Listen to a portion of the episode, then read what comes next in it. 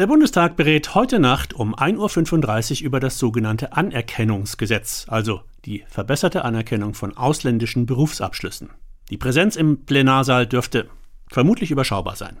Da kann man sich schon ernsthaft die Frage stellen, ob der Bundestag Bildungsthemen überhaupt ernst nimmt. Wie kommen die späten Debatten bei den Fachpolitikern an? Woran liegt das? Und vor allem, kann man nachts überhaupt noch gute Entscheidungen treffen? Unsere Hauptstadtkorrespondentin Sarah Beham hat mal nachgefragt.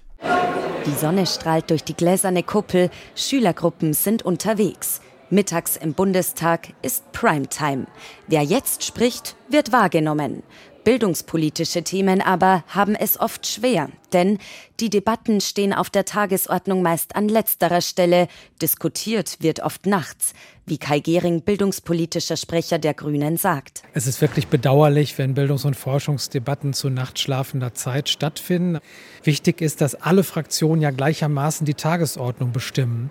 Und deshalb wäre es sinnvoll, wenn sowohl äh, oppositions- als auch regierungstragende Fraktionen Bildung und Forschung noch stärker priorisieren. Gehring ist nicht der Einzige, der sich mehr Aufmerksamkeit für Bildungsthemen im Bundestag wünscht.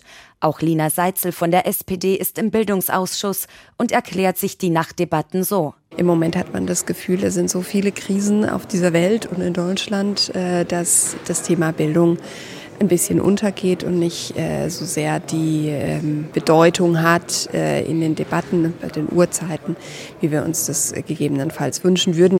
Krokodilstränen nennt das Nicole Gohlke von der Linken. Sie meint, gerade die Ampelfraktionen hätten es in der Hand, das Thema Bildung stärker zu gewichten, weil sie die Möglichkeit haben, die Themen prominent auf die Tagesordnung zu setzen. Und äh, ein Stück weit habe ich auch das Gefühl, dass ähm, zwar die PolitikerInnen aller Parteien äh, auf Wahlkampfveranstaltungen immer sagen, dass äh, Bildung für sie oberste Priorität hat. Aber wenn sie dann gewählt sind, auch im Bundestag gewählt sind, dann folgt daraus meist nichts. Bildung hingegen bespielen oft die Bundesländer. Sie haben die Kompetenz dafür.